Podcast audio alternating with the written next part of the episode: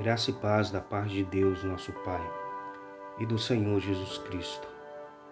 A devocional de hoje está baseada no livro de Atos dos Apóstolos, no capítulo de número 8, dos versículos 1 a 4, que nos diz assim: Naquele dia, levantou-se grande perseguição contra a igreja em Jerusalém, e todos, exceto os apóstolos, foram dispersos pelas regiões da Judéia e Samaria.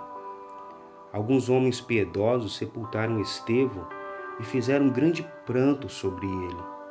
Saulo, porém, assolava a igreja, entrando pelas casas e arrastando homens e mulheres, encerrava-os no cárcere. Entre mentes, os que foram dispersos iam por toda parte pregando a palavra. Querido ouvinte, você já percebeu como somos expertos em darmos desculpas para não nos engajarmos na obra do Senhor?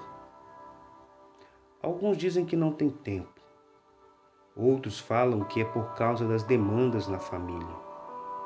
E sem contar que nos dias de hoje colocamos tudo na conta da pandemia.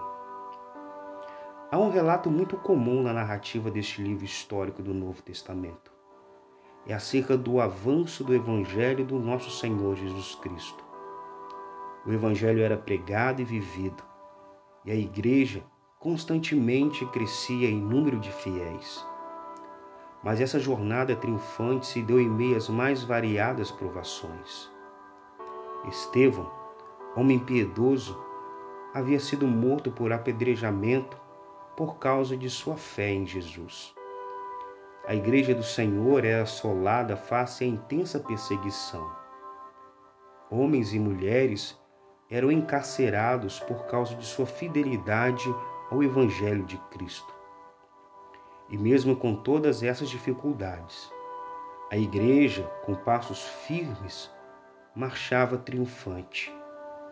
Pois os que foram dispersos por causa da perseguição iam por toda parte pregando a palavra de nosso Senhor. Como podemos perceber, a igreja do primeiro século crescia em meio às tribulações.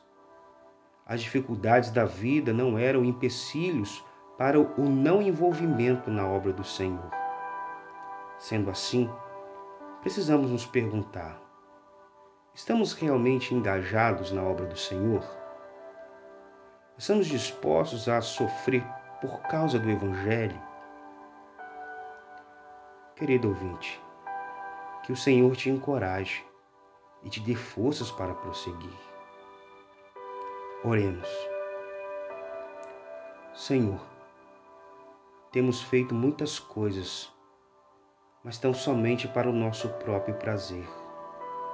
Te rogamos, aumente a nossa fé conceda-nos um coração comprometido com o Evangelho do Senhor, para que quando o Senhor voltar, sejamos encontrados por Ti, trabalhando incansavelmente em Sua seara.